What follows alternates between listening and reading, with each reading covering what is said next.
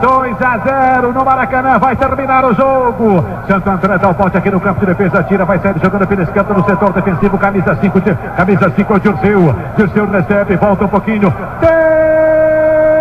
Termina o jogo no Maracanã.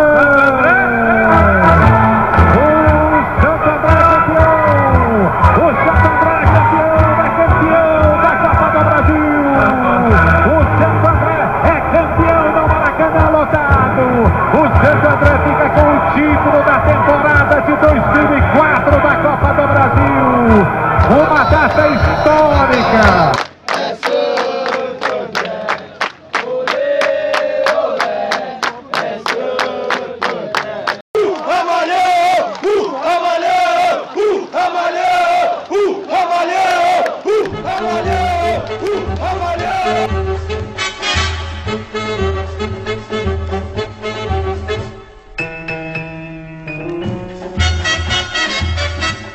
Façanha do Ramalhão. Episódio 4. Santo André! Em uma semifinal improvável, o Santo André e os gaúchos do 15 de novembro de Campo Bom, do técnico Mano Menezes em seu começo de carreira, decidiriam uma vaga na grande final da Copa do Brasil. O mando de campo da primeira partida foi do Ramalhão, mas o estádio Bruno José Daniel não atendia à capacidade mínima exigida pela CBF, e o jornalista Anderson Fattori nos explica quais medidas foram tomadas.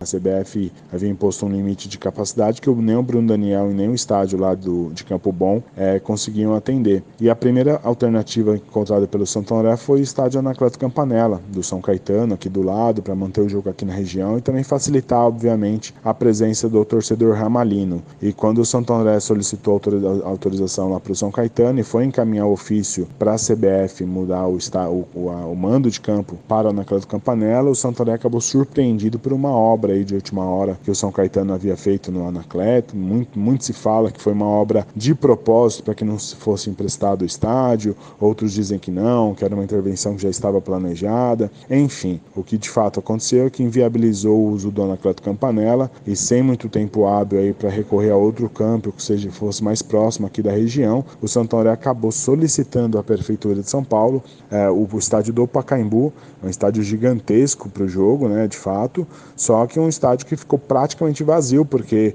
a torcida de Santa André teve dificuldade para se locomover até lá e você não, para você encher o Pacaembu você precisa de 40 mil pessoas, né? Então o Santa André acabou jogando aí sem a presença, praticamente sem a força da sua torcida. É, não me lembro ainda em público agora, mas certamente aí tinha que 10, 15% do estádio tomado. Portanto, no dia 26 de maio de 2004, entre os poucos torcedores presentes no estádio do Pacaembu, estava Rodrigo Martins, que relembra essa experiência.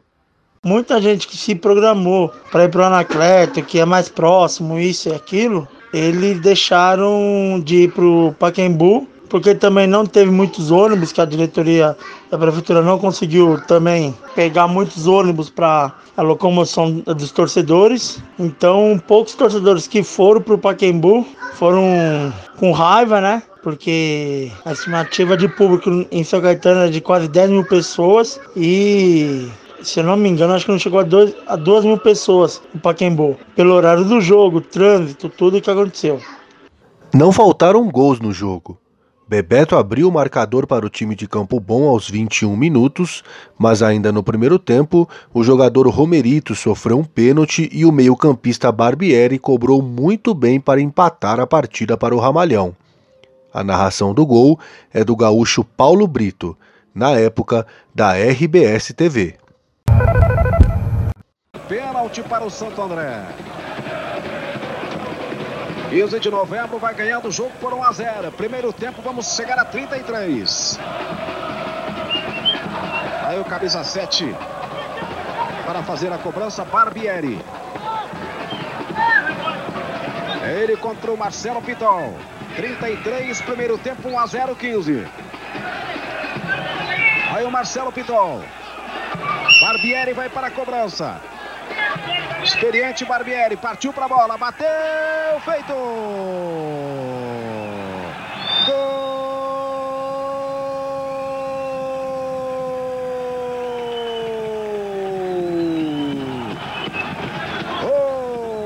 O Santo André chegará com Barbieri na cobrança de pênalti. Os primeiros 15 minutos do segundo tempo foram um massacre dos gaúchos. Dauri marcou o segundo gol de cabeça aos 6. Depois, Patrício fez o terceiro aos 8, após uma falha do goleiro do Santo André, Júnior Costa. E mostrando muita superioridade, a equipe do técnico Mano Menezes ainda fez o quarto gol aos 13, novamente com Bebeto a situação do time do ABC passou a ficar muito complicada, justamente porque o regulamento da Copa do Brasil dava um peso maior para os gols marcados pela equipe visitante. O ex-zagueiro Gabriel fala sobre esse momento e de onde ele e seus companheiros tiraram forças para a reação. Então, quando a gente tomou o quarto gol, foi um pouco triste, vamos se dizer, né? Assim, até então pela campanha que a gente vinha fazendo, né? Mas é, até aquele momento ali nossa equipe estava jogando muito mal, né? E a gente sabia que tinha um outro jogo, mas com um resultado desse seria difícil de reverter, né? Mas a todo momento também a gente sempre tinha a empolgação, a motivação que vinha do banco, né, do treinador, para que a gente pudesse continuar no jogo, atento e a gente precisava fazer gol para diminuir a vantagem para ir para lá com um resultado um pouquinho melhor, né? E foi o que aconteceu, nossa equipe começou a jogar e a, a equipe deles do 15 é, parou de jogar um pouco, talvez pela intensidade que eles colocaram no jogo, acho que talvez eles cansaram um pouco e foi onde a gente se aproveitou, né? Esse relaxamento da equipe do 15 foi suficiente para Tássio diminuir o prejuízo poucos minutos depois, acertando um chute de primeira para marcar o segundo gol do Ramalhão. Até o narrador Paulo Brito chega a se preocupar com a postura dos gaúchos. Vai pintar cruzamento para a área, sobe Jair Santos mais uma vez para fazer o corte. Como chegou, bateu, feito! Gol!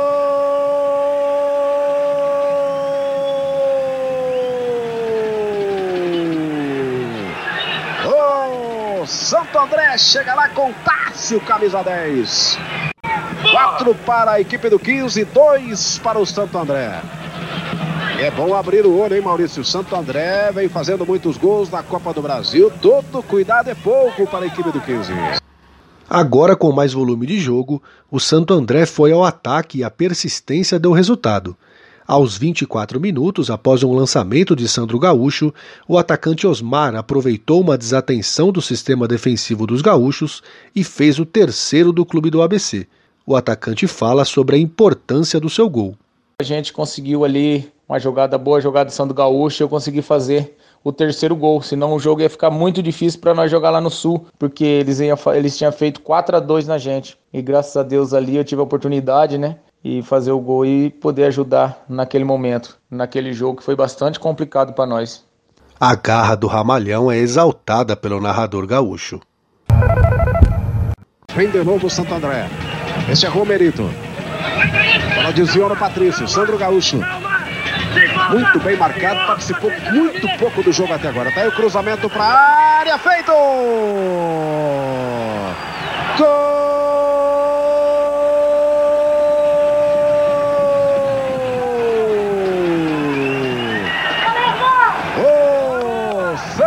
Chega lá com Osmar, camisa 11. Cruzamento do Sandro Gaúcho, que participava pouco do jogo. Teve poucas chances lá dentro da área. Saiu da área, fez o cruzamento. Osmar chegou na cara do gol, meteu a bola para a rede. 4 para o 15, 3 para o Santo André. Mais um jogo de muitos gols na Copa do Brasil envolvendo o Santo André, que reage e mostra que não está morto. Maurício perdia por 4 a 1. Na parte final do jogo, o Santo André não soube se aproveitar do cansaço da equipe de Campo Bom para conseguir o um empate e ainda perdeu o atacante Osmar, que foi expulso. O resultado negativo de 4 a 3 não foi tão desastroso como aparentava. Entretanto, só uma vitória por dois gols de diferença no jogo de volta levaria o Ramalhão para a final. A confiança gaúcha de ter dado um passo enorme para as finais fica evidente na narração de Paulo Brito. Vai terminar o jogo. Final de jogo. 4 para o 15, 3 para o Santo André. Vitória importante do time gaúcho. a um passo das finais da Copa do Brasil. Mesmo com a derrota, essa partida ficou marcada para o torcedor Roberto Costa, como ele mesmo nos descreve. Ele ficou marcado na minha vida porque caiu exatamente no dia do meu aniversário. Foi um jogo totalmente diferente atípico da nossa rotina, porque nós estávamos acostumados a jogar no Bruno José Daniel. Então, pela expressão do jogo, pela, pela localização e por ser o dia do meu aniversário, realmente não tem, não tem como esquecer. A disputa decisiva só aconteceu no dia 9 de junho, e dessa vez o time gaúcho que não pôde jogar em casa, pois o estádio Sadi Schmidt, localizado em Campo Bom, também não foi liberado pela CBF por conta de sua pequena capacidade. O palco escolhido foi o Estádio Olímpico, que pertence ao Grêmio. Recuperado de uma grave lesão que o afastou dos gramados por alguns meses, o goleiro Júlio César nos conta de que maneira assumiu o posto de titular do Santo André para esse jogo. Eu fraturei a perna na, no quadrangular final da Série C de 2003 e aí o meu primeiro jogo foi no segundo jogo da semifinal contra o 15 de Campo Bom. O Júnior tinha falhado no primeiro jogo do, da semifinal, no Pacaembu, e aí na quarta-feira e depois no final de semana ele falhou de novo na estreia do time na Série B. Aí no pós-jogo que ele falhou lá contra o CRB lá em Alagoas, o Chamusca me ligou, perguntou como é que eu tava, eu tinha voltado, não tinha uma semana que eu tinha voltado a treinar só. Aí ele falou que era pra me preparar que ele queria me levar pro jogo. Aí eu até me assustei, falei, pô, uma semana só que eu treinando, mas me preparei, treinei no domingo, quando na segunda-feira, quando ele, quando, no domingo, quando ele voltar de viagem, a gente teve uma conversa, e ele falou que ia me levar pro jogo, só que ele não falou que eu ia jogar, né? Ele só falou, Júlio, eu preciso que você vá, porque o Júnior tá inseguro, e eu preciso de um cara de mais experiência ali, mais rodado ali atrás, pelo menos pra estar do lado dele. Viajamos na segunda-feira, quando chegou lá, na segunda-feira à noite, a gente foi treinar, ele e o Marquinhos me chamaram, o Marquinhos era treinador de goleiro, e perguntaram como é que eu tava, que eles estavam querendo que eu fosse pro jogo. Eu falei que topava, que não achava certo no momento, mas que, que eu tava ali era para jogar também. Aí eles me colocaram para jogar. O técnico Pericles Chamusca foi impedido de comandar a equipe por conta de sua expulsão contra o Palmeiras, e isso permitiu que Sérgio Soares ganhasse mais espaço. O primeiro eu, que o Chamusca me dava total liberdade, né, para trabalhar. Né, no, a gente tinha uma congruência muito grande, linha de raciocínio muito parecida do que era de jogo, né, percepção semelhante com relação ao ambiente, atletas, então é, foi, foi muito tranquilo nesse sentido de poder passar tudo aquilo que, que Chamusca queria, porque estava muito dentro daquilo que eu também via. Então as nossas ideias elas, elas tinham a mesma linha e ali foi uma experiência muito importante, né? Porque foi a primeira vez que eu fiquei numa área técnica né? E eu me senti muito à vontade para poder comandar, né? Sem mesmo sem ter a experiência de estar numa área técnica. Ali começou a me, me dar casca, né? Começou a me dar casca, como a gente fala, para a sequência da minha carreira. Com a vantagem obtida em São Paulo, os gaúchos estavam muito confiantes na classificação inédita para as finais. E segundo o meio-campista Elvis, o Santo André teria que se doar ao máximo para reverter essa situação mas sem perder a confiança.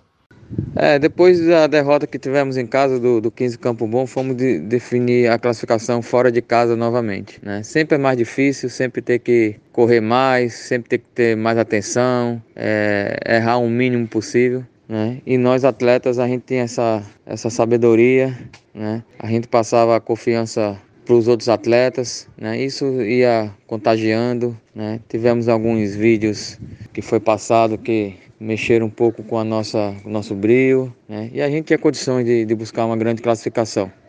O 15 começou melhor e saiu vencendo, com um gol de Thiago Belmonte logo aos 10 minutos de jogo. A equipe de Campo Bom naquela altura já estava com um pé nas finais da Copa do Brasil.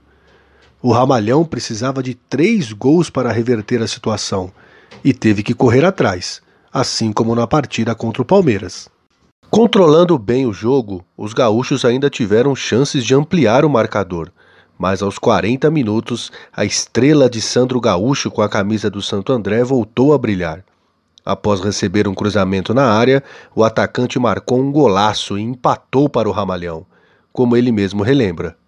Um jogo muito especial na minha carreira, onde eu tive o privilégio de, diante da, praticamente da minha família, dos meus amigos que foram lá ver aquele jogo. Realmente foi um jogo muito emocionante. É, eu tive a oportunidade de fazer um gol, realmente um dos melhores da minha carreira né, como atleta. Onde, se eu não lembro, foi o Gabriel, se eu não me engano, que inverteu uma bola lá do lado esquerdo, pro lado direito nas costas do lateral, onde eu dominei a bola já tirando o lateral. E aí o goleiro achou que eu ia bater, o goleiro se jogou juntamente com o zagueiro, eu cortei os dois e a bola foi pro meio do, do gol. E na minha frente só tinha um, um zagueiro.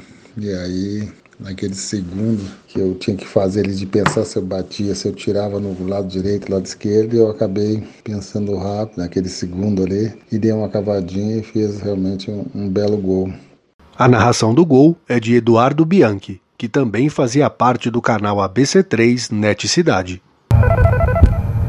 Olha o zagueiro Gabriel, fez o levantamento. Sandro Gaúcho dominou, vai pintar o golaço. Que golaço do Sandro Gaúcho! Golaço, golaço, golaço!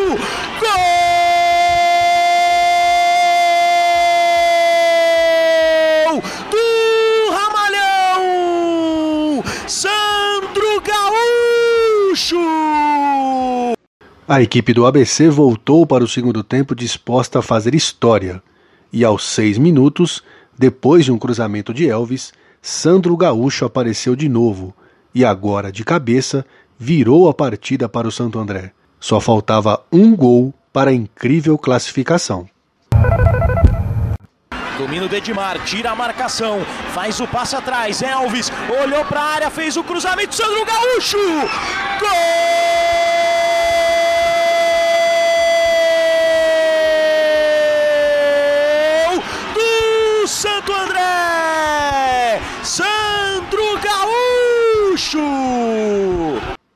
Surpreendendo a todos mais uma vez, o Ramalhão agora era superior no jogo e novamente conseguiu o que ninguém esperava.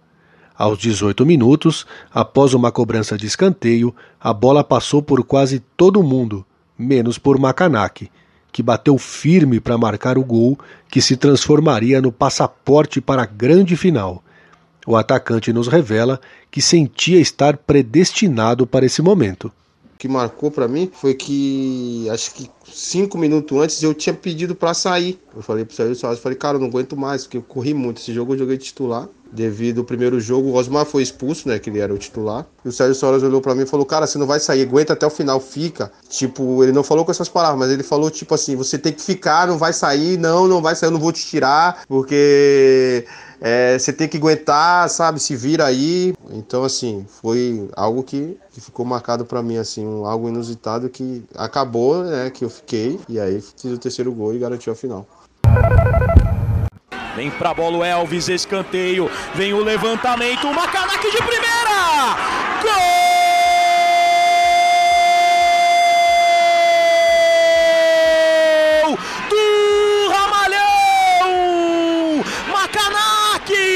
Macanaque! Quem sabe o gol da classificação do Santo André! A pressão do 15 foi grande no restante do jogo para conseguir pelo menos mais um gol mas depois de uma defesa espetacular do goleiro Júlio César no último lance, o sonho de disputar a final da Copa do Brasil virou realidade para o Ramalhão. O ex-capitão Dedimar destaca a garra dos seus companheiros. É, não era, sabe aquela coisa do futebol, você analisando o, o, seu time adversário, que não era o dia de você tomar gol e de eles fazerem, foi aquele dia. A bola passou em todos os locais, todos os lugares, mas ela, ela não entrou. Mas a gente tinha a nossa estratégia e foi suportar eles, conjunto deles, e conseguimos assim segurar e sair lá com a vaga. Inacreditável, né? Mas foi muito legal. Weber Roberto Lopes apita! Final de jogo no Olímpico! O Santo André vai para a final da Copa do Brasil! O Santo André elimina o 15 de Campo Bom! O Ramalhão tá bonito na final da Copa do Brasil! A comemoração é grande no Olímpico! Os jogadores fazem a festa aqui no Rio Grande do Sul! Santo André na final da Copa do Brasil 2004. O ex-massagista da equipe, Maurício Ferreira, relembra um pouco da festa que os jogadores fizeram no hotel após a classificação. Ganhamos dos caras, voltamos pro hotel. Os caras fizeram uma festa. Aliás, festa demais. Pegaram o extintor do, do corredor, pejaram no corredor, abriram. Isso, tipo, na hora de sair, entendeu? Já era de manhã. Nós saímos de, de bem de manhãzinha. Nós ia voltar para São Paulo. E aí, os caras, pô, já tinha tô, quase todo mundo sem dormir, por causa que já tava feliz. O corredor parecia é, neve, não dava pra enxergar nada, nevasca, não dava pra enxergar nada. Pô, hora de ir embora, vamos descer pra tomar café e ir embora. Entramos no, no elevador, supervisor que tava no andar de cima lá, e mais eu e mais dois jogadores, e um deles era o Macanak. Quando o Macanak, quando eu olho do lado, a orelha toda do Macanak tá branca que nem o, o pintado de branca. Nossa, mas eu ria. Vale lembrar que naquela época o Santo André amargava a última colocação da segunda divisão do Campeonato Brasileiro. E mesmo com as dificuldades de um clube menos favorecido financeiramente, mas com muita determinação e garra para conseguir viradas improváveis, a equipe ganhava destaque nacional pela primeira vez em sua história. Agora, o desafio final seria contra o Flamengo, time de maior torcida do país. Não deixe de acompanhar tudo o que rolou nos jogos decisivos da Copa do Brasil de 2004 nos dois próximos episódios do podcast A Façanha do Ramalhão.